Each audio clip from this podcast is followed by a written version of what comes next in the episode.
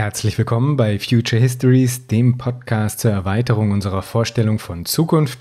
Mein Name ist Jan Groß und mein heutiger Gast ist Philipp Stab und wir sprechen über digitalen Kapitalismus. In der vergangenen Episode hatte ich angekündigt, dass das Gespräch mit Philipp nicht heute, sondern in der kommenden Episode erst erscheinen wird. Das hat sich aufgrund von Terminkollisionen geändert und das passt sehr gut, denn das Interview mit Philipp schließt ganz ausgezeichnet an die vergangene Folge mit Josef Vogel an. Tatsächlich habe ich die beiden Interviews auch im Februar an aufeinanderfolgenden Tagen aufgenommen und zwar in dieser Reihenfolge, wie ihr sie jetzt hier auch hört. Und das Interview schließt auch an eine andere Folge Future Histories ausgezeichnet an, nämlich an Folge 18 mit Simon Schaub zum Thema Kybernetik und radikale Demokratie. Im Gespräch mit Philipp kommen wir später zum Beispiel auf einen Text zu sprechen von Simon Schaub in Zusammenarbeit mit Georg Jochum. Der trägt den Titel Die Steuerungswende zur Möglichkeit einer nachhaltigen und demokratischen Wirtschaftsplanung im digitalen Zeitalter. Den kann ich euch wärmstens empfehlen. Es hat mich wirklich sehr gefreut, dass das Gespräch mit Philipp zustande gekommen ist, denn ich glaube, dass die von ihm betriebene Auseinandersetzung mit den Strukturen des digitalen Kapitalismus ganz ungemein wichtig ist. Und ich mag mich bedanken bei Leon aus der Forschungsgruppe 17 des Weizenbaum-Instituts, denn der hat mich auf die Arbeit von Philipp Stab aufmerksam gemacht und somit entscheidenden Anteil daran, dass diese Folge hier zustande gekommen ist. Ich darf mich auch bedanken bei Christian und Simon, die ich hiermit hochoffiziell in der Gemeinschaft der Patreon-UnterstützerInnen begrüßen möchte. Vielen herzlichen Dank, das hilft wirklich ungemein und freut mich sehr. Jetzt wünsche ich euch aber viel Spaß bei der heutigen Folge Future Histories mit Philipp Stab.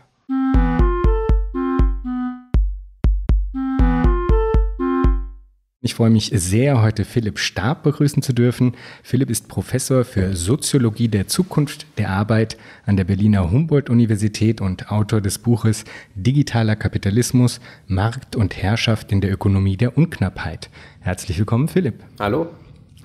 Philipp, was ist digitaler Kapitalismus und was ist neu an ihm?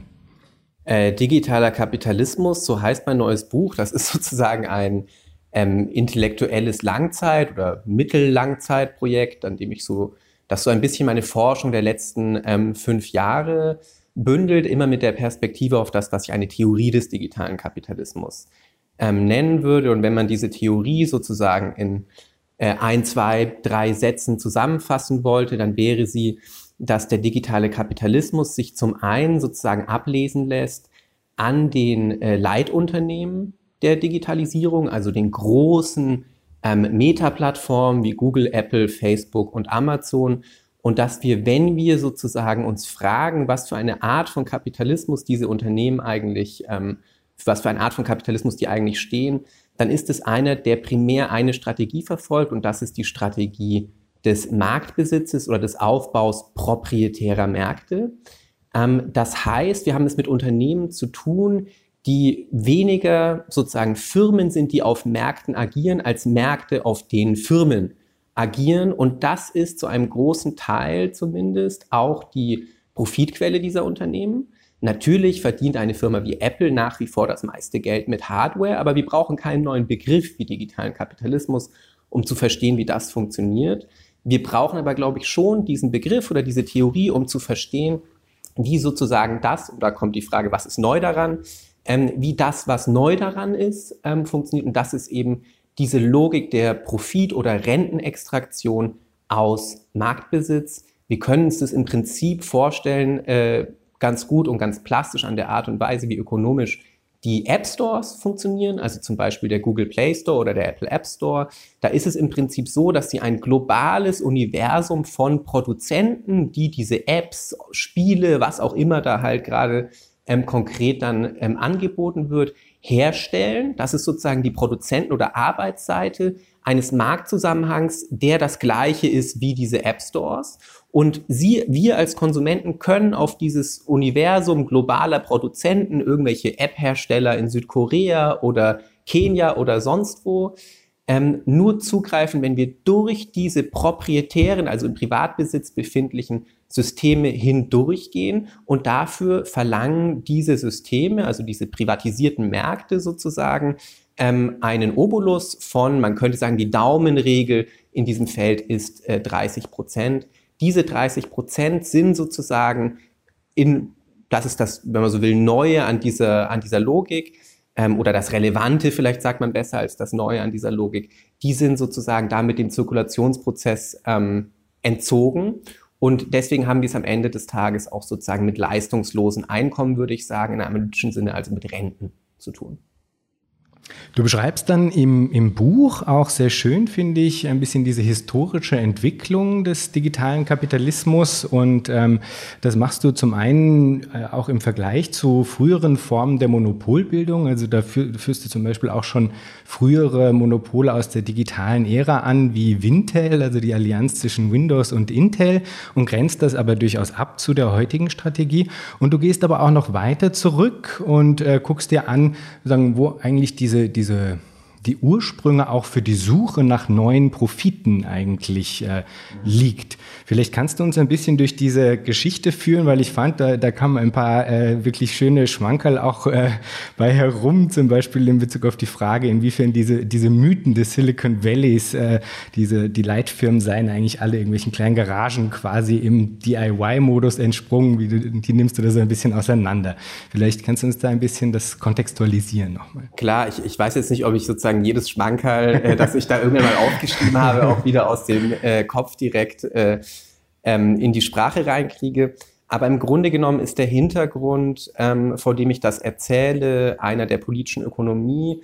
Und diese Geschichte der politischen Ökonomie ist sozusagen zumindest auf der kritischen Seite, auf der ich mich ja dann irgendwie auch befinde, ähm, relativ etabliert und nimmt ihren Ausgangspunkt von dem, was dann wiederum auch jenseits der kritischen politischen Ökonomie, also auch in der neoklassischen Ökonomie bei so Leuten wie Larry Summers oder so, von da kommt jetzt der Begriff her, säkulare Stagnation, ähm, verhältnismäßig etabliert ist.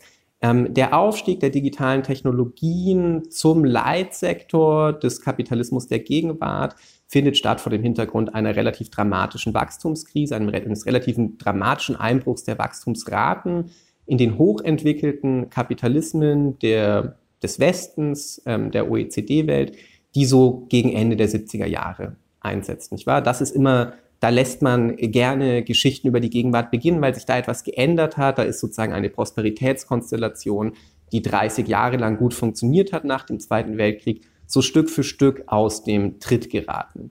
Der entscheidende Punkt ist, dass sozusagen ähm, die politökonomischen Komplexe, also die Unternehmen und die Staaten in diesen Ländern, die sich sozusagen, jetzt mal einfach gesprochen, äh, Sozialsysteme, Rentensysteme und dergleichen gebaut hatten, die auf fünf bis acht Prozent Wachstum und so angewiesen sind, wie, wie die darauf reagiert haben, ähm, dass dieses Wachstum weggeblieben ist. Und eine Antwort war oder war natürlich auch, äh, indem versucht wurde, Innovationen zu fördern, wenn man davon ausgeht, dass Innovationen neue Produkte erzeugen, neue Produkte, neue Märkte erschließen, neue Märkte, neue Wertschöpfungsquellen erschließen und so weiter. Ne? So stellt man sich ähm, klassischerweise auch sozusagen als Schumpeterianer zum Beispiel ähm, wirtschaftliche Entwicklung vor. Und ähm, so wird auch erklärbar, warum sozusagen der, der, ich nenne es jetzt mal Hype um die digitalen Technologien eigentlich ähm, schon zyklisch seit spätestens seit Ende der 70er Jahre immer wieder auftritt. Also wir hatten sozusagen ein, ein, eine, eine Blüte ähm, auf den Märkten für Festplatten zum Beispiel schon relativ früh. Wir hatten dann natürlich ähm, den Dotcom-Boom mit gefolgtem Dotcom-Bust als entscheidendes Jahrzehnt für den Übergang äh, dessen, was ich würde sagen, das war immer der, in den 90er Jahren fand der Übergang statt von einem sich digitalisierenden zu einem digitalen, genuin digitalen Kapitalismus. Digitalisierender, sich digitalisierender Kapitalismus heißt, wir haben eine Situation, in der andere Makrotrends in der Weltökonomie den Aufstieg der Informations- und Kommunikationstechnologien mit befördern.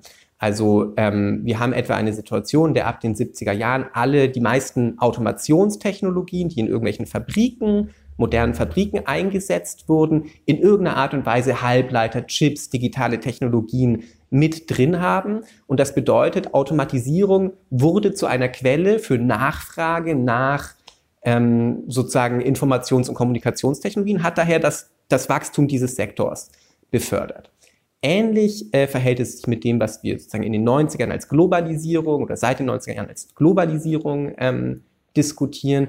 Eine Dynamik der Vernetzung von globalen Wertschöpfungsketten, Wertschöpfungsketten, die undenkbar ist ohne die Echtzeitkommunikationsmittel, die sozusagen ähm, die IOK-Technologien ähm, geliefert haben. Und deswegen wieder sozusagen eine Quelle der Nachfrage losgeht. Darauf wolltest du ein bisschen hinaus und das ist jetzt gar nicht so sehr ähm, sozusagen, das hat gar nicht Philipp Stab rausgefunden oder so, also da zitiere ich nur ähm, zum größten Teil andere Leute. Ähm, in einem bestimmten Sinne fängt das Ding natürlich noch früher an, nämlich ähm, mit sozusagen dem investiven oder wie Mariana Mazzucato sagt, unternehmerischen Staat, ähm, in den USA, da gibt's die Männer von der DARPA, die gehen mit Koffern von Geld rum, äh, die verteilen die an öffn oft öffentliche oder semi-öffentliche Forschungseinrichtungen und die bringen dann diese Basisinnovationen hervor, äh, die später im iPhone und anderen Technologien zu ähm, Geld gemacht werden. Und die Geschichte, die etwa ähm, in der BWL gelehrt wird, äh, in Anschluss an eine bestimmte Lesart von Schumpeter, dass es die Steve Jobs und die äh, Bill Gates und so weiter äh, Unternehmertypen waren, ähm, die diese Technologien zusammengesetzt haben und zu neuen Produkten ähm, sozusagen erst richtige marktgängige Produkte entwickelt haben. Das ist eben nur die, die zweite Hälfte dieser Geschichte. Die erste Hälfte ist die, dass das Ganze passiert ähm, auf der Basis sozusagen äh, starker staatlicher Investitionen, letztlich von Steuergeld ähm, in die Technologieentwicklung und das wird dann immer, kann man dann immer drehen in die Richtung, ist das nicht komisch, dass Unternehmen, die extrem stark von öffentlichen Mitteln ähm, profitiert haben, so wenig Steuern zahlen, nicht wahr? Das ist eine sozusagen relativ simple, Entschuldigung, relativ simple Skandalisierung ähm, dieses Feldes. Ähm, ich glaube, was wir, das, das ist, glaube ich, richtig, aber es gibt schon noch andere Geschichten, da, da landen wir dann wieder in den 1990er Jahren, ähm, die irgendwie uns noch mehr darüber erzählen, was das eigentlich ist, digitaler Kapitalismus, ähm, weil sozusagen in den 1990er Jahren zunehmend klar wird, dass das sich im kommerziellen Internet ähm, um ein Feld handelt, das sozusagen auch ohne die Entwicklung der Finanzmärkte überhaupt nicht ähm, zu verstehen ist. Also nicht, nicht nur Automatisierung, Globalisierung, Dinge, die sozusagen in der, wenn vielleicht manche Leute sagen würden, äh, Real Economy passieren, sondern auch sozusagen die Art und Weise, wie Finanzmärkte die Technologieentwicklung mit beeinflusst bzw. gesteuert haben, sieht man ab den 1990er Jahren besonders stark. Auch da haben wir eine Logik, ähm, in der einerseits ähm, sozusagen der Finanzkomplex selbst auf diese Technologien angewiesen ist. Also denk mal, denk etwa ans, an den Hochfrequenzhandel, der in den 80er, 90er oder vor nicht 90er Jahren dann sozusagen ähm, stark ähm, abhebt. Der ist natürlich, da geht es immer sozusagen um die Kapitalisierung von Zeit. Also sie müssen ein bisschen schneller sein, ein bisschen bessere algorithmische Marktbeobachtungen machen als die Konkurrenz und dafür brauchen sie Technologien, die ihnen das möglich machen. Ja? Das ist sozusagen eine Art und Weise, wie der Wertfluss ähm, ähm, passiert ist, in Form von Nachfrage nach diesen Technologien. Ein anderer ist natürlich der, der Investition in dieses Feld. Und ein dritter ist der ähm, sozusagen der, ja, wie würde man das beschreiben? Ähm, sozusagen der, des praktischen Wissens, würde man vielleicht in der Soziologie sagen. Also ähm, das ist ja bekannt, Jeff Bezos äh, Jeff Bezos erster wichtiger Arbeitgeber war D.E. Shaw, einer der Wall Street Hedgefonds, äh, bei denen der Hochfrequenzhandel, wenn nicht erfunden, so doch sozusagen vielleicht mal, zunächst mal perfektioniert wurde. Ähm, der kommt also mit diesem Wissen ähm, hinüber und gründet Amazon mit all sozusagen mit, mit einem Wissen, das an diesem ähm, Sektor geschult ist. Und wir sehen das heute zum Beispiel, glaube ich, nach wie vor an den irgendwie doch auffälligen Ähnlichkeiten zwischen Märkten für Online-Werbung und Märkten für Finanzprodukte, wo es letztlich immer in beiden Fällen um sozusagen Echtzeitwetten auf erwartete Profite gibt und die Art und Weise, wie man sozusagen technologisch das so strukturiert, dass man die einpreisen kann, bevor man sie ähm, realisieren kann. Es gibt so die Geschichte, ähm, ich bin mir nicht hundertprozentig sicher, ob die wahr ist, aber sie, sie würde das ganz gut exemplifizieren ähm, dass der, ähm, der Quant, Also Quant nennt man im Finanzsektor äh, sozusagen Menschen mit naturwissenschaftlicher Ausbildung, die unter anderem die Algorithmen äh, basteln, die die Märkte beobachten. Ähm, dass derselbe Quant, der die, dass es derselbe Quant von der ursprünglich von Goldman Sachs kam, war, der die Werbeabteilung von Google und Facebook maßgeblich ähm, mitgestaltet hat. Das kann man jedenfalls sich, ob es nun wirklich stimmt oder nicht, ganz gut vorstellen, wenn man sich anschaut, wie diese ähm, Märkte eigentlich strukturiert sind, wie ähnlich die dem Finanzsektor sind.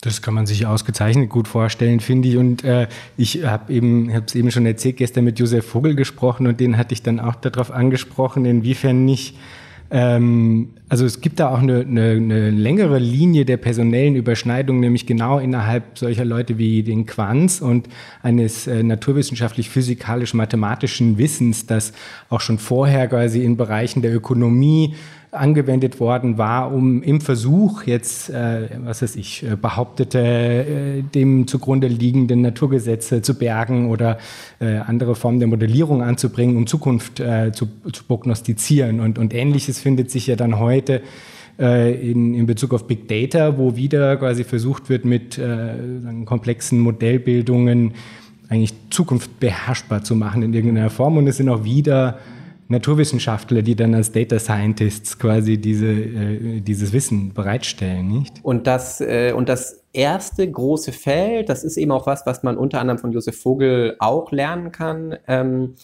ähm, indem diese Art sozusagen der Kommodifizierung von Zeit, Kommodifizierung von Zukunft äh, sozusagen zu einem treibenden Geschäftsmodell gewor geworden ist, war eben sozusagen die Finanzbranche. Klar.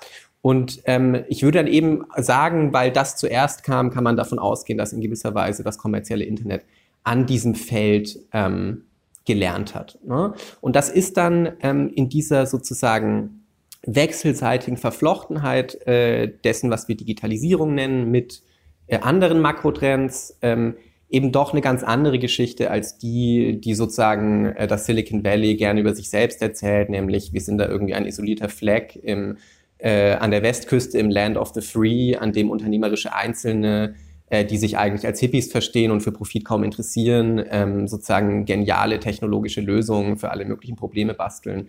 Ähm, nein, wir haben es mit einem Feld zu tun, das sozusagen reakt das als Reaktion auf die initiale Wachstumskrise sozusagen des, äh, der Industriegesellschaft äh, Stück für Stück abgehoben hat und das in diesem in, diesen, in dieser Entwicklung sozusagen rhythmisch durch bestimmte Zyklen, Wachstumszyklen durchgegangen ist, die ähm, zumindest Ende der 1990er Jahre uns ja auch einen massiven Crash, der weit über dieses Feld hinausgeht, ähm, mit eingebracht haben, was eben wiederum nicht zuletzt oder primär sogar damit zusammenhängt, ähm, dass es ein Feld ist, in dem sozusagen bestimmte Erwartungen der Kapitalfrei einer spezifischen oder spezifischen äh, Kapitalfraktionen sich niederschlagen. In der Digitalökonomie ist es klassischerweise auch bis heute sozusagen diese ganze Logik privatisierter Risikokapital. Märkte und der Art und Weise, wie privates Risikokapital operiert, dass sozusagen da ein, glaube ich, äh, struktureller Treiber von ähm, krisenhaften Entwicklungen, potenziell krisenhaften Entwicklungen ähm, ist. Und wenn wir jetzt schon auch ein bisschen bei den Selbsterzählungen des Silicon Valleys sind, ein Teil dieser, dieser liberalen Erzählung oder auch hyperliberalen im Sinne des Anarchokapitalismus äh, äh, Erzählungen ist ja der, der Glaube an, an Märkte als Steuerungsmittel.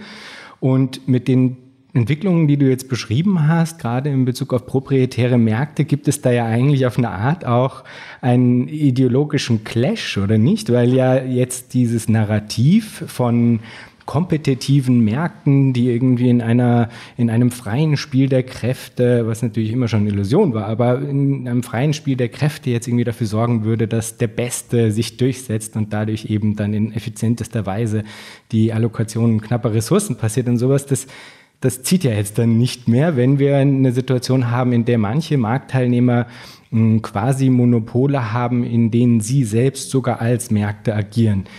Ähm, Gibt es da, also mir fällt da spontan Peter Thiel ein, den du, glaube ich, auch im Buch erwähnst, der da wahrscheinlich dann innerhalb des Silicon Valleys einer der wenigen Vertreter oder zumindest der, einer, der einzige, den ich jetzt kenne, wäre, der da sozusagen laut Hurra schreit äh, zu diesem Ganzen. Wie, wie, wie verhält es sich mit dieser äh, ideologischen Rochade, die da passiert? Wie, wie wird das aufgenommen? Naja, ähm, in gewisser Weise könnte man sagen, und ich würde diese, also ich würde das auch so sagen, ähm, dass das Silicon Valley eben anders als das auch von vielen in, in, in großen Teilen der linken, des linken Beobachterspektrums sozusagen, zu dem ich ja auch gehöre, irgendwie ähm, thematisiert wird, dass das Silicon Valley halt in einem bestimmten Sinne immer schon post-neoliberal war.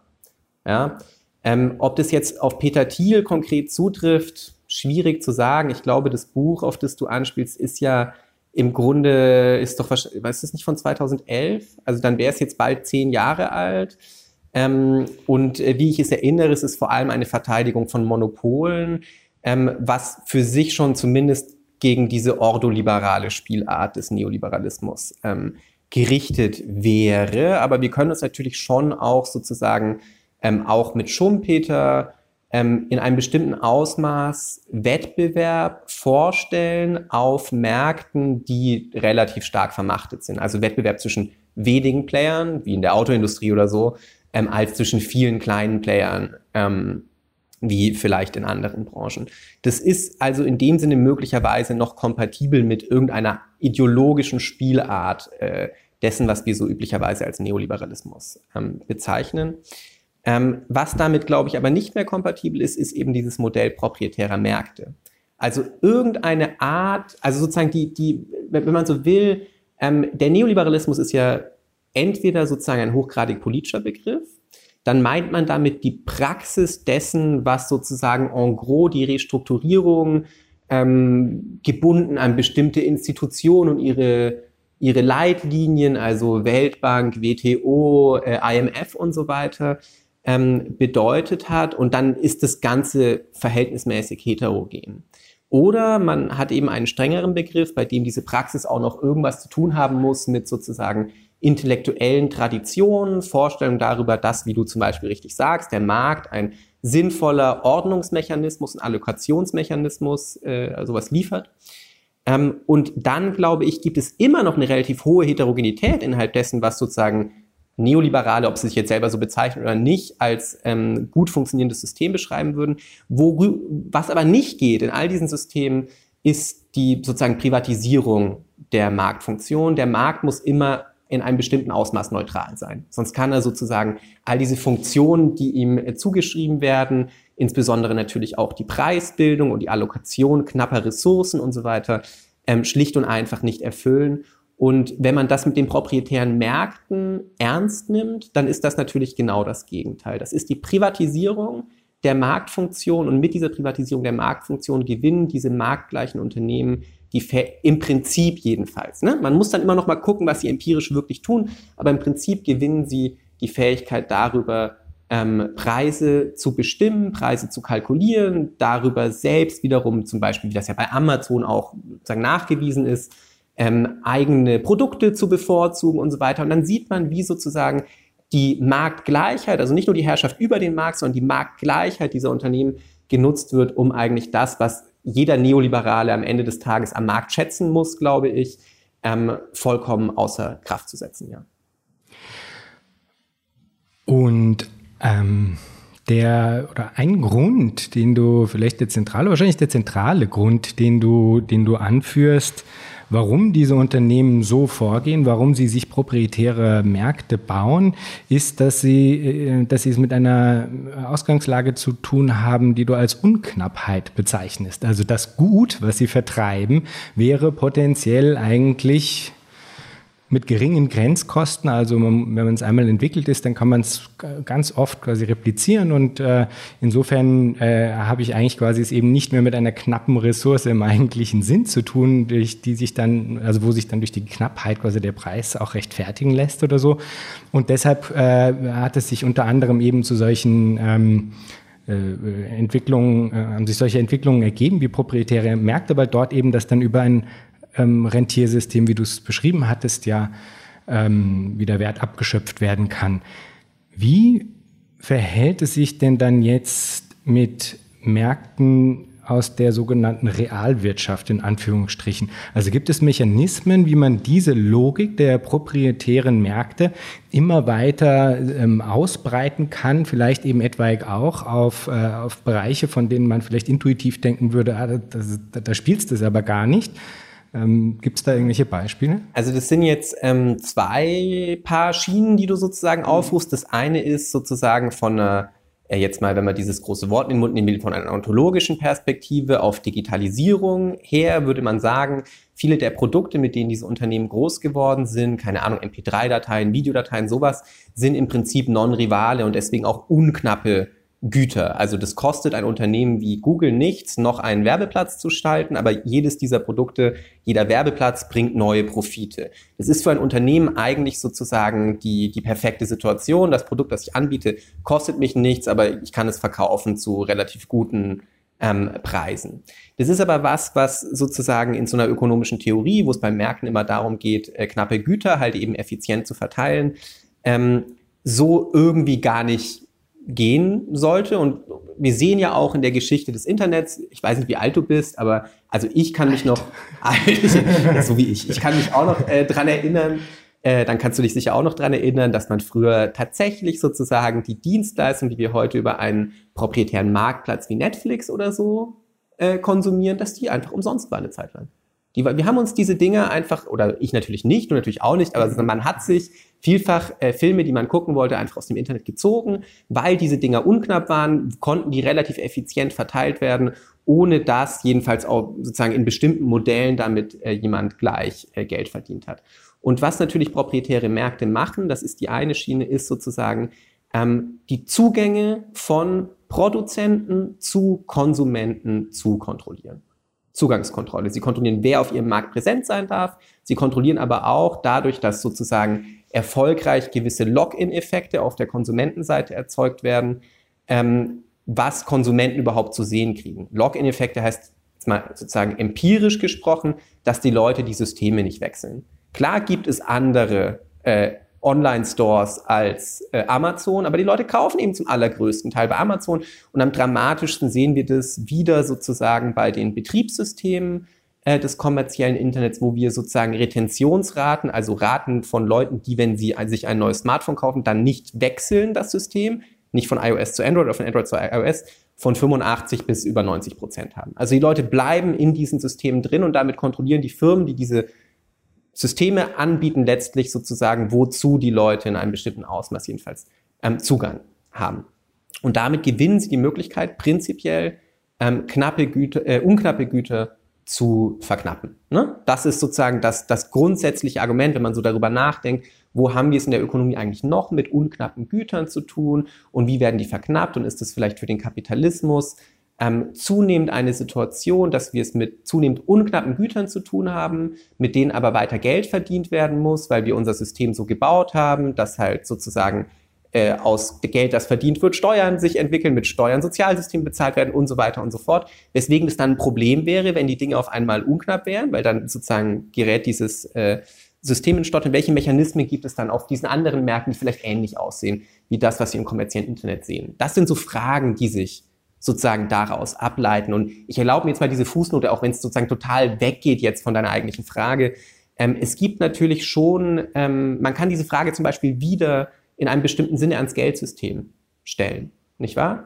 Also äh, die globale Geldmenge zwischen 2008 und 2017 hat sich ungefähr verdoppelt. Ja? Wie kann man unter dieser, das ist doch eigentlich eine Situation, in der wir sozusagen vielleicht nicht sozusagen den Kapitalismus einer Logik der Kapitalknappheit mehr verstehen können.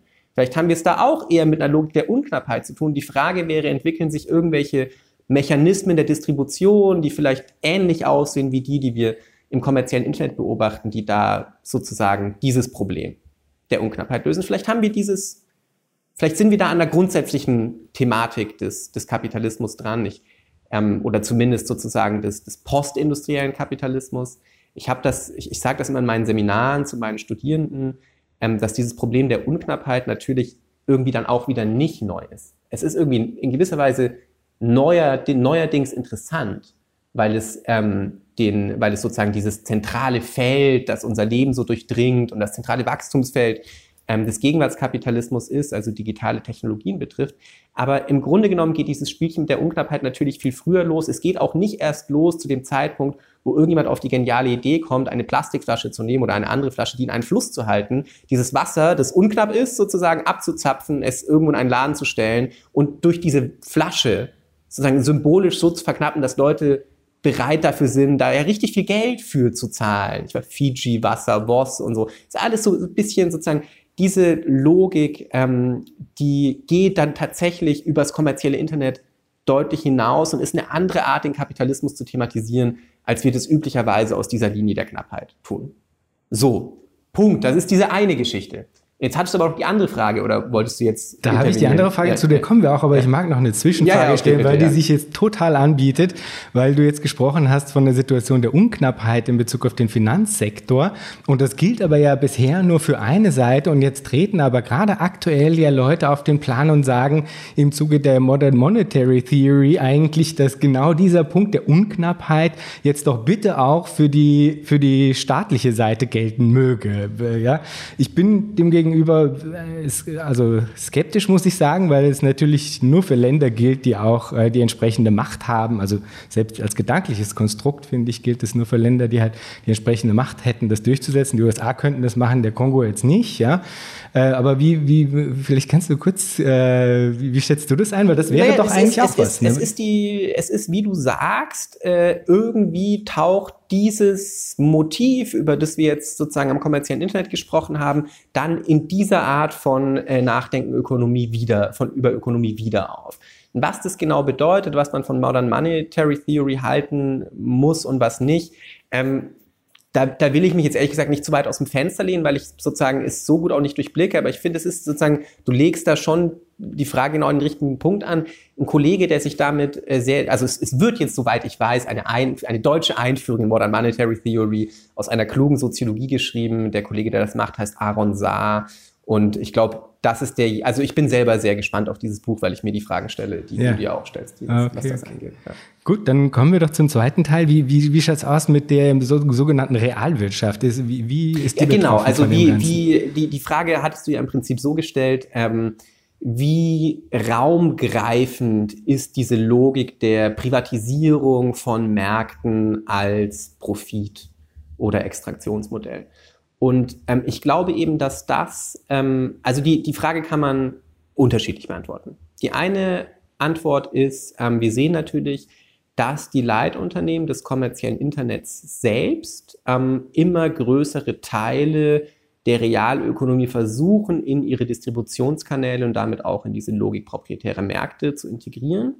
Insbesondere im Bereich dessen, was wir jetzt sozusagen neuerdings als Fundamentalökonomie bezeichnen oder eben, sagen wir es mal, mit dem älteren, äh, klassischeren Begriff, dem der öffentlichen Güter.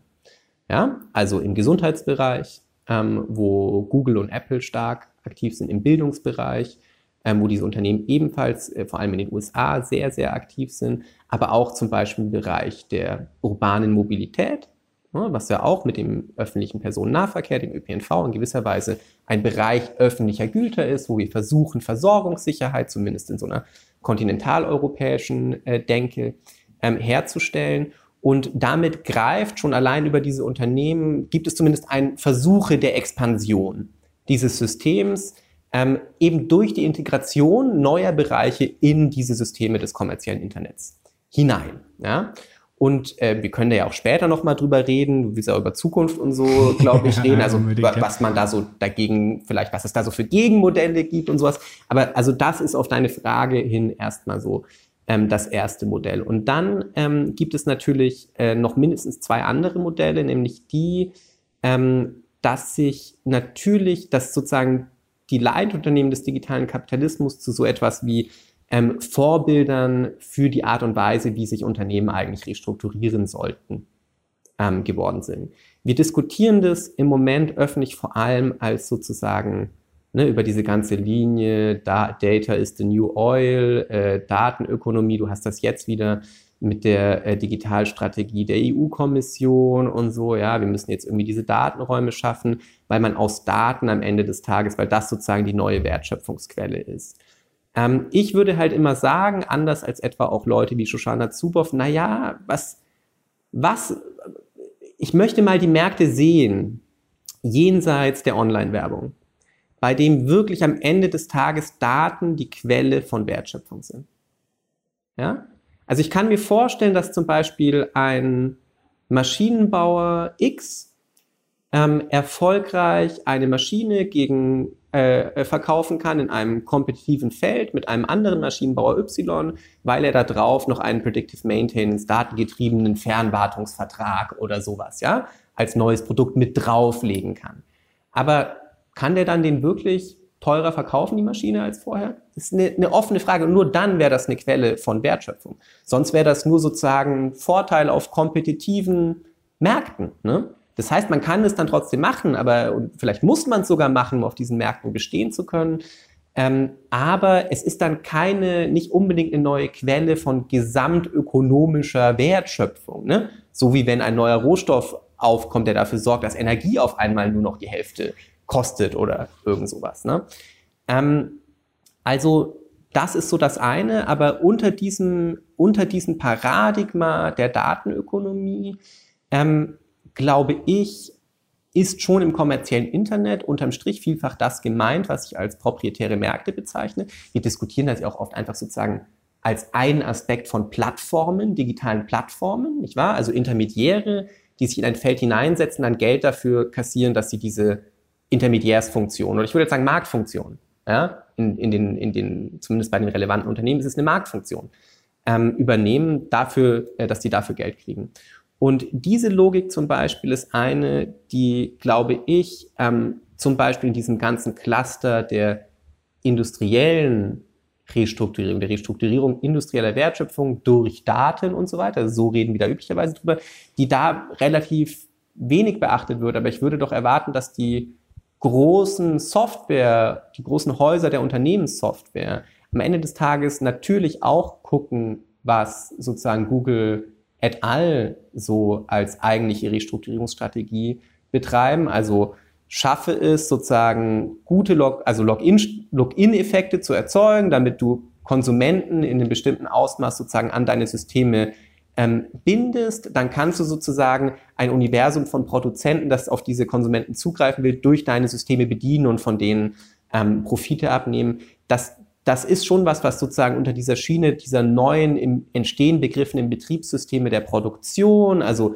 in so Feldern bei so Unternehmen wie Salesforce, vielleicht auch SAP, vielleicht Microsoft, ähm, Dynamics oder sicherlich Amazon Web Services und allem, was da so drauf liegt, ähm, glaube ich auch im Bereich sozusagen dessen, was wir gelegentlich Realökonomie nennen, ähm, zunehmend auftreten wird.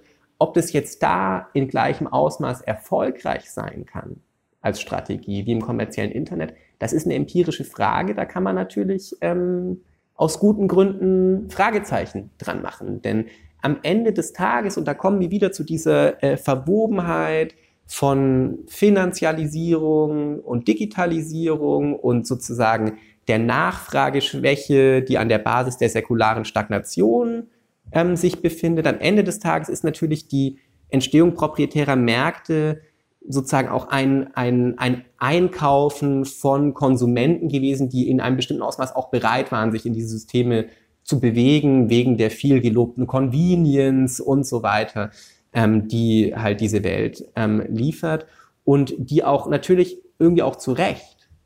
Und da haben wir es dann auch wirklich sagen, mit, mit neoliberaler Subjektivität zu tun, ähm, zu Recht gelernt haben, im Kapitalismus der Gegenwart halt nur noch als Konsumenten angesprochen zu werden. Und Google, Apple, Facebook et al.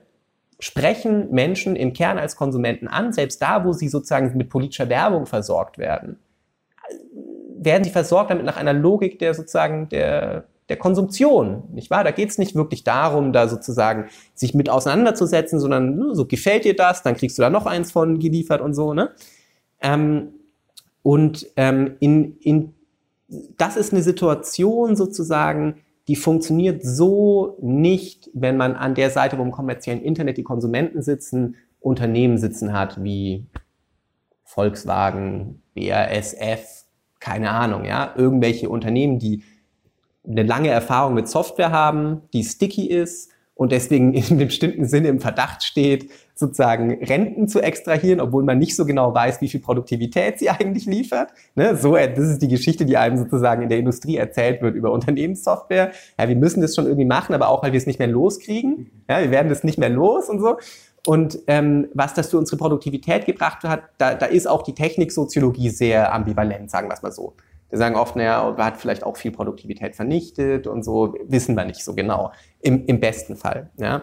Und ähm, auf diese, in dieser Situation der Sensibilisierung für Software ähm, und einer relativ starken Machtposition bei, sagen wir mal, Automobilherstellern und dergleichen, ist es schwer vorstellbar, dass die sozusagen in gleicher Art und Weise sich durch Gratisangebote oder subventionierte Angebote korrumpieren oder überwältigen lassen würden, wie wir als Konsumenten das im kommerziellen Internet getan haben. Dann haben wir es sozusagen, das ist wieder interessant, dann hätten wir es, das ist was, was ich mir sozusagen empirisch auch in der Forschung gerne anschauen würde, ähm, hätten wir es mit einem Feld zu tun, in dem wir sozusagen mehr so Multi-Stakeholder Ansätze sich entwickeln müssten. Das sehen wir auch tatsächlich bei industriellen Plattformen in Deutschland so Stück für Stück, dass sich da Plattformlogiken ausbilden, bei denen unterschiedliche Akteure Mitspracherecht haben, viel mehr Mitspracherecht als bei diesen äh, Plattformen des kommerziellen Internets. Und ähm, das ist dann deswegen interessant, weil das natürlich dann im Prinzip auch sozusagen so ein Modell liefern könnte, einer Beteiligung unterschiedlicher Akteure, einer sozusagen irgendwie zumindest das Gemeinwohl der Beteiligten betreffenden ähm, Organisierung von solchen Plattformen, die man dann im Prinzip auch zurückspiegeln könnte auf das kommerzielle Internet und wo man ein Vorbild gewinnen könnte dafür, wie man ähm, diese andere Welt, diese erste Welt, und diese erste Halbzeit des digitalen Kapitalismus dann nochmal ähm, anders ähm, gestalten könnte. Da hast du jetzt dann eigentlich schon zwei Punkte angesprochen, die für, für den jetzt folgenden Teil von Relevanz sind, für diesen Blick auf die Alternativen auch. Zum einen hast du angesprochen, ähm, etwas, was du im Buch dann auch noch mal ein bisschen genauer darstellst, äh, als eine Art von Patt-Situation eigentlich. Ich glaube, wie hast du das? Eine Blockade? Ein blockierter Block Konflikt. Ein blockierter Konflikt, genau. Weil wir sozusagen auf der einen Seite als äh, äh Konsumenten ein Interesse haben daran, diese ganzen äh, Dienste äh, so easy und kostenlos nutzen zu können. Das heißt, wir sind quasi mit dem Kapital äh, im, Boot, ja? im Boot verbündet und auf der anderen Seite stehen die ausgebeuteten äh, sagen, die Fraktion der Arbeiter, die wir natürlich auch sind. Ja. Also wir haben da quasi eine Doppelposition äh, und das umschreibst du dann so ein bisschen als eine als eine Patt-Situation. Das wäre quasi deine Diagnose für die Ausgangslage. Man könnte sagen, it's complicated quasi. Und ähm, als zweites hast du jetzt dann ja sagen, in dem, wie du das jetzt auch formuliert hast, eigentlich eben auch so ein bisschen schon die Brücke geschlagen hin zu es könnte doch anders sein. Und zwar eben, du hast es jetzt in Bezug auf Kooperation oder sagen den Nutzen der Kooperation innerhalb von äh, Großkonzernen. Also wenn die quasi die Daten teilen, dann sind sie doch better off, als wenn sie es irgendwie nur für sich behalten. Und daraus gilt es quasi was zu lernen für die Unternehmen und vielleicht ließe sich quasi daraus dann ähm, eben ließen sich daraus Schlüsse ziehen für anderen, einen anderen Aufbau. Wie weit könnte das denn reichen, deiner Meinung nach? Weil also ich muss da jetzt äh, vielleicht nochmal verweisen auf äh, sowohl den, ähm, den Ansatz, den der äh, Simon bei uns äh, ver vertreten hat, um, der ja zusammen mit Georg Jochum äh, einen Text geschrieben hat zur Steuerungswende.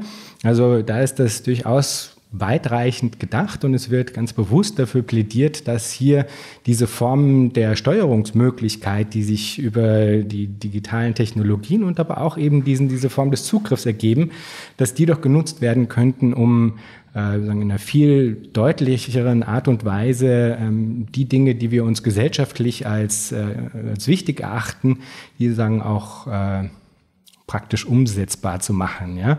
Und ein anderer Ansatz, der in eine ähnliche Richtung tendiert, ist was, was Evgeny Morozov in der New Left Review aus Digital Socialism beschrieben hat. Ich pitche das vielen Leuten in diesem Podcast ja, und höre mir mal an, was, ja. äh, was da quasi zurückkommt. Also was, was für Was für Möglichkeiten siehst du da, wie weit das reichen könnte? Wie weit könnte man das äh, in eine andere Richtung lenken? Und was gäbe es da zu holen vielleicht auch? Naja, also ähm, man kann natürlich viel darüber nachdenken, was so wo zu holen wäre. Und es sind beides ähm, sehr interessante, intellektuell wirklich interessante Kollegen und Texte. Ähm, ich, ja, ich, ich kann da jetzt aus dem Stegreif keine sehr sozusagen differenzierte Kritik von liefern. Aber ähm, vielleicht erstmal zu dieser Idee der Steuerungswende. Ähm, das Problem, das solche Ansätze haben in gewisser Weise, das ich als Soziologe sehe, ja, ähm, ist, dass die sozusagen in gewisser Weise Systeme der Zentralisierung von Macht beschreiben um eben steuern zu können überhaupt. Ähm, und sich dann sozusagen ordentlich abrackern, um ähm, die demokratische Determination dieser Machtprozesse irgendwie noch plausibel zu machen. Während sozusagen jede empirische Soziologie immer sagen würde, na ja, wir können, also sozusagen wirklich aus der Empirie gesprochen, neue Beteiligungsformate und so weiter. Beteiligen tun sich immer nur Eliten. Ja, die müssen Zeit haben, die müssen kompetent sein und so weiter. Dann ist es letztlich, sind sozusagen Beteiligungsformate Herrschaftsinstrumente. Und das, glaube ich, muss man in, in einem bestimmten Ausmaß zur Kenntnis nehmen. Ja.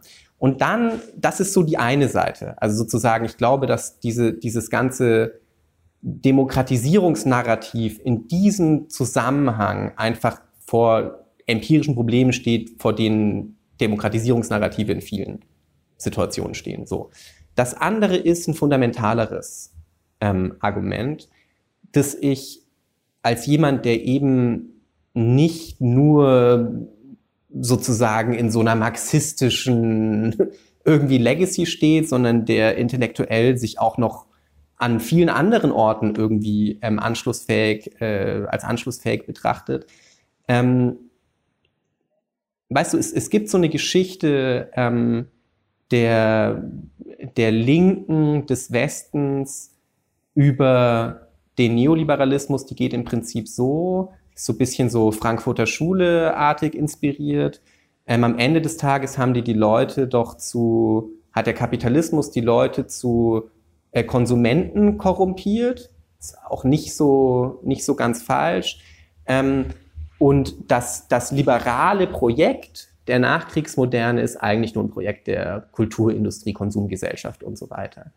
Ähm, wenn du jetzt aber die Autoren dieses liberalen Projektes die anschaust und die Art und Weise, wie die argumentiert haben, warum sie sich so ein System vorstellen, dann ist einer, wenn nicht der entscheidende Punkt, den diese Leute haben, ist, ich mach's mal ganz einfach, hinter jeder Machtkonzentration, bei jeder größeren Form von Machtkonzentration ist der Faschismus direkt um die Ecke. Das ist, diese Lehre haben die, haben, hat schon sozusagen das liberale Spektrum des, im politischen Denken aus dem, aus dem Faschismus gezogen. Und es ist nicht so verkehrt. Es taucht auch gelegentlich noch auf bei so sozusagen jüngeren liberalen Denkern, dass, dass die Idee ist, hey Leute, äh, das mag ja alles schön effizient sein. Aber wenn du erstmal einen privatwirtschaftlichen Leviathan mit diesen Macht, mit dieser Machtkonzentration gebaut hast. Und auch wenn er nur dafür da sein soll, irgendwie Güter effizient zu verteilen und sowas. Was passiert, wenn irgendein autokratischer Herrscher dieses Ding übernimmt und nutzt für seine eigenen äh, Ziele, die wir sozusagen als Bauherren dieses Dings dann nicht mehr für wünschenswert halten? Ja? Und ähm, diese ganz grundsätzliche Kritik an Machtkonzentration, die muss man, glaube ich, ernst nehmen. Und die, die sehe ich, die sozusagen, die sehe ich bei, bei vielen Autoren, sagen wir es mal so, ähm, nicht wirklich ähm, reflektiert, weswegen ich ähm, im Grunde genommen selbst für ein anderes, ähm, ja, in gewisser Weise vielleicht irgendwie inkrementelleres, aber vielleicht auch irgendwie empirisch geschulteres, ähm, eine empirisch geschultere Version plädiere. Ähm,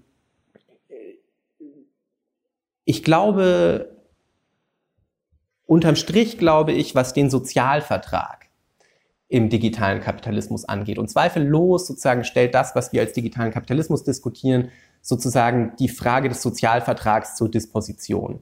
Also wie genau sozusagen machen Gesellschaften Frieden mit sich selbst? Wie entwickeln die, wie entwerfen die Lebenschancen für ihre Mitglieder und sichern dadurch ihre eigene Legitimität und so weiter?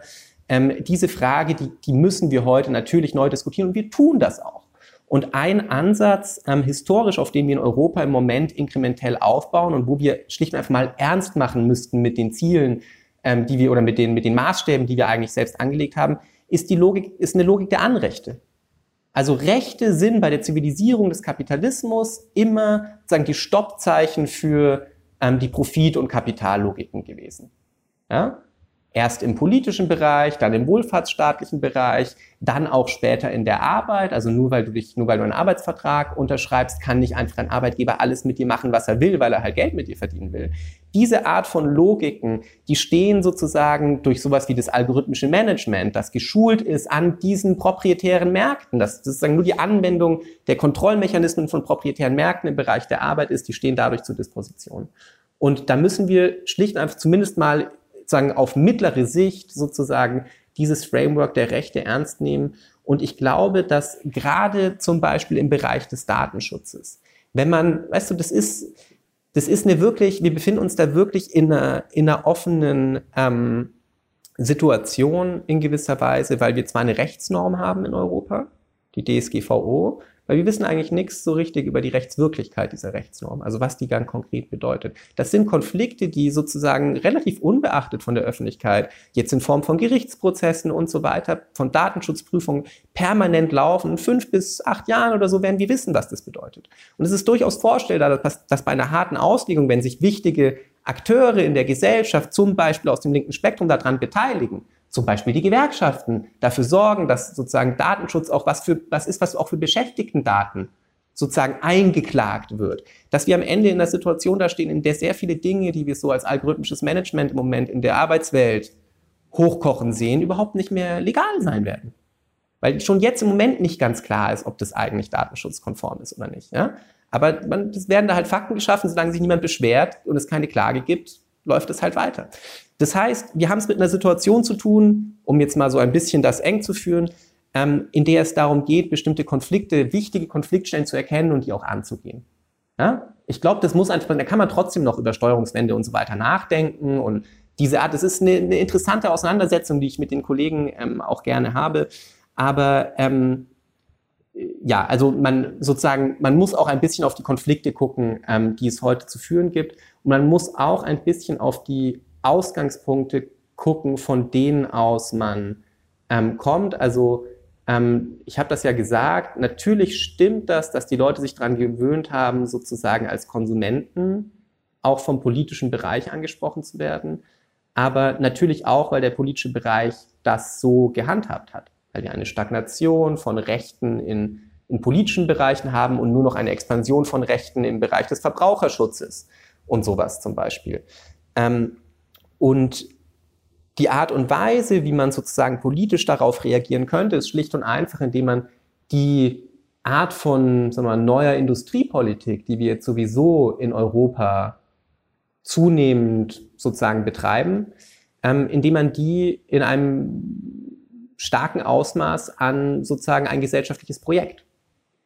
Das würde dann Ursula von der Leyen nicht Steuerungswende nennen, aber sie würde es vielleicht Green Deal nennen und vielleicht finden wir das sogar gar nicht so schlecht.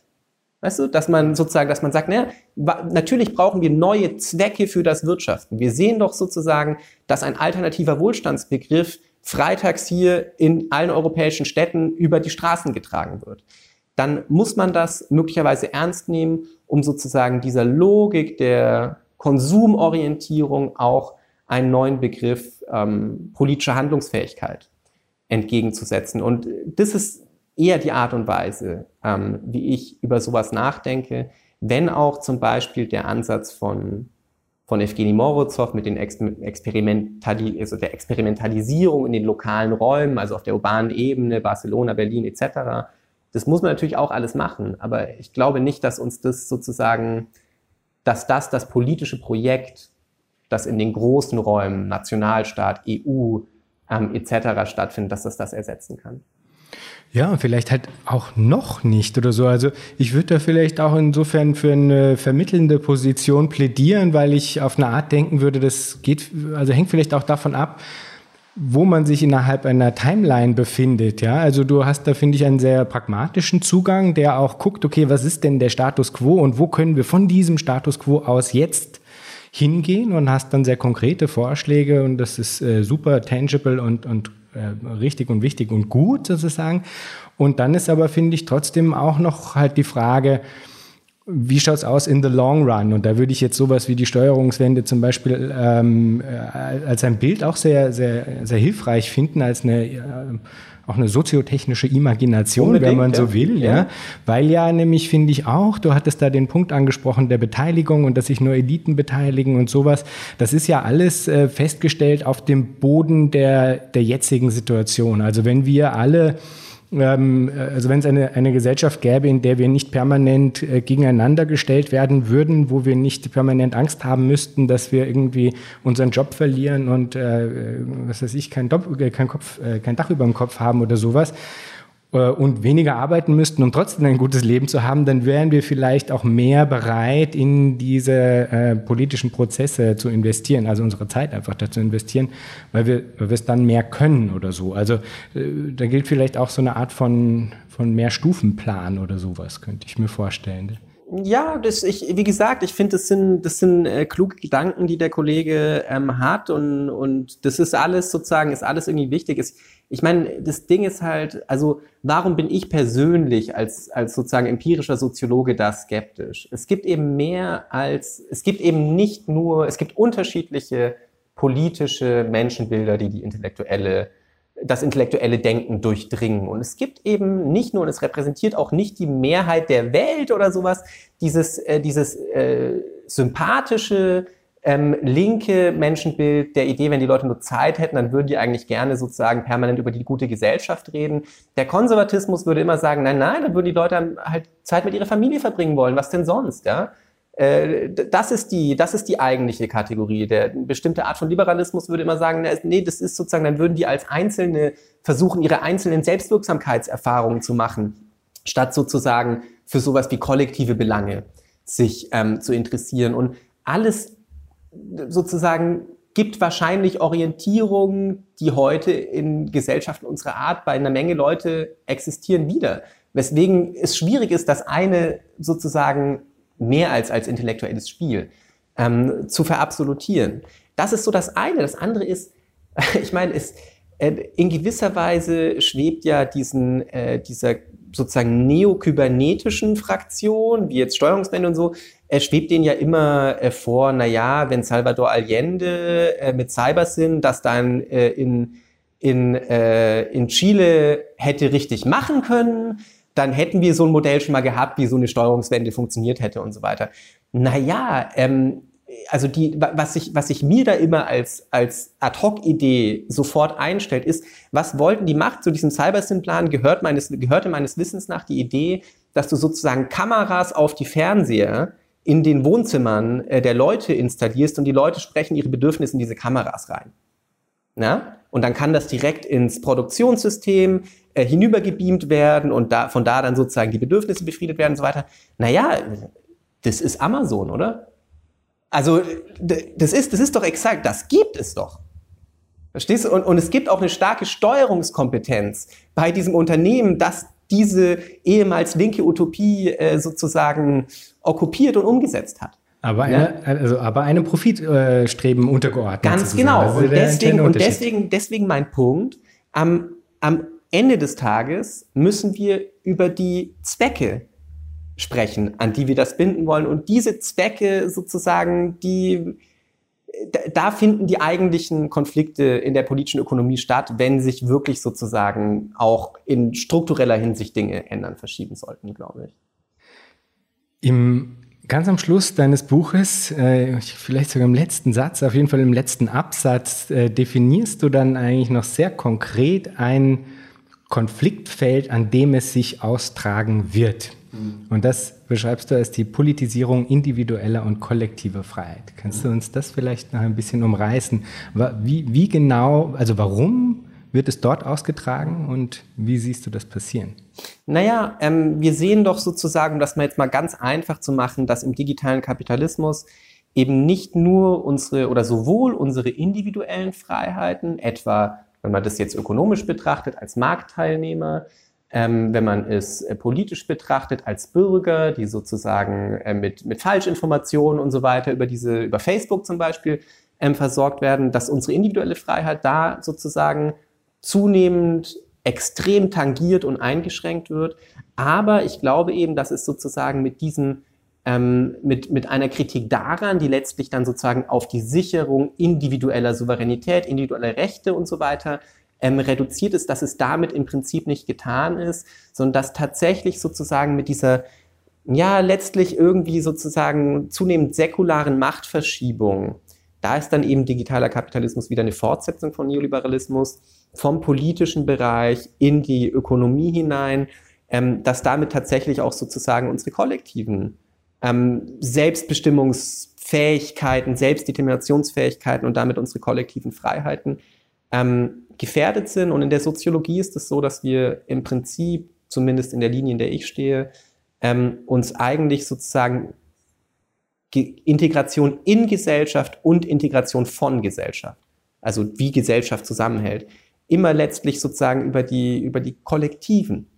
Zusammenhänge uns vor, also die kollektiven Rechte zum Beispiel. Rechte, die wir als Arbeitnehmer haben, sind nicht, sind kollektive Rechte, kollektiv erstritten, kollektiv zugeteilt, an einen bestimmten kollektiven Status gebunden und so. Und ähm, ohne das ist, glaube ich, Gesellschaft nicht zu haben, aber Gesellschaft ist zugleich in einem fundamentalen Sinne sozusagen bedroht durch ähm, dieses System. Deswegen geht es um die Politisierung individueller und auch kollektiver, nicht nur individueller, sondern auch kollektiver Freiheit ähm, in diesem Zusammenhang. Wunderbar. Also was ich auch schon da heraushöre, ist durchaus ein, ein Plädoyer für, äh, für die Freiheit zur Gemeinschaft, dass Klar. das quasi auch ja. wieder äh, gestärkt wird. Ich hätte noch viele Fragen, aber du hattest schon gemeint, du musst noch dein Kind aus der Kita abholen. Das kann ich natürlich nur unterstützen. Am Ende stelle ich immer noch die eine Frage, Philipp, wenn du dir Zukunft vorstellst, was stimmt dich freudig? Oh Gott, das ist eine gute Frage. Und können da die Leute meistens schnell und gut darauf antworten? Nein, absolut nicht. Das ist ganz das eindeutig. Ist für sich natürlich Frage. schon interessanter befunden, nicht wahr? Unbedingt. Die, die, ist auf jeden Fall immer am verstörendsten, die Frage. Gerade für mhm. Leute, die noch nicht wussten, dass sie kommt. Ja? Mhm.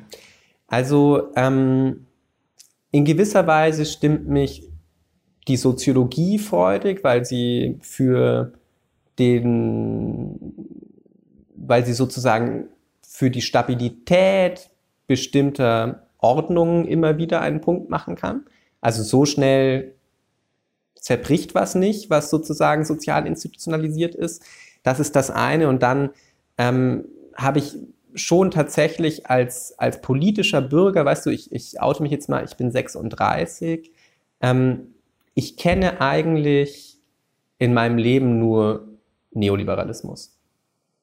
Also sozusagen, ne, natürlich bin ich in irgendwie halbwegs präneoliberalen 80er Jahren auch, auch aufgewachsen, aber im Grunde genommen sozusagen ist das die politische Linie, die ich kenne. Und ich habe das Gefühl, ich dachte schon 2008 mit dem Comeback des Staates in der Weltfinanzkrise ist das vorbei. Und dann hat man, dann gab es diese, ne, wie Colin Crouch sagte, strange non-death of neoliberalism. Aber ich habe das Gefühl, dass das jetzt tatsächlich zunehmend vorbei ist. Und zwar nicht nur ähm, von Seiten der Konzerne, wie wir das vorhin besprochen haben, weil die selbst sozusagen die Neutralität von Märkten abschaffen, sondern tatsächlich auch aus dem politischen Bereich. Also ich glaube sozusagen über diese ganzen Fragen der digitalen Souveränität, der industriellen Strategie, Industriepolitik und so weiter, sehen wir eigentlich, dass sozusagen eine politische Determination des Ökonomischen zunehmend wieder en vogue ist. Das heißt nicht, dass das alles klappt, aber das ist ein Möglichkeitsraum, den hat es in meiner Lebenszeit so noch nicht gegeben. Das ist mein Eindruck. Fantastisch, das freut mich wirklich sehr. Ja. Philipp, vielen Dank für das Gespräch. Gerne.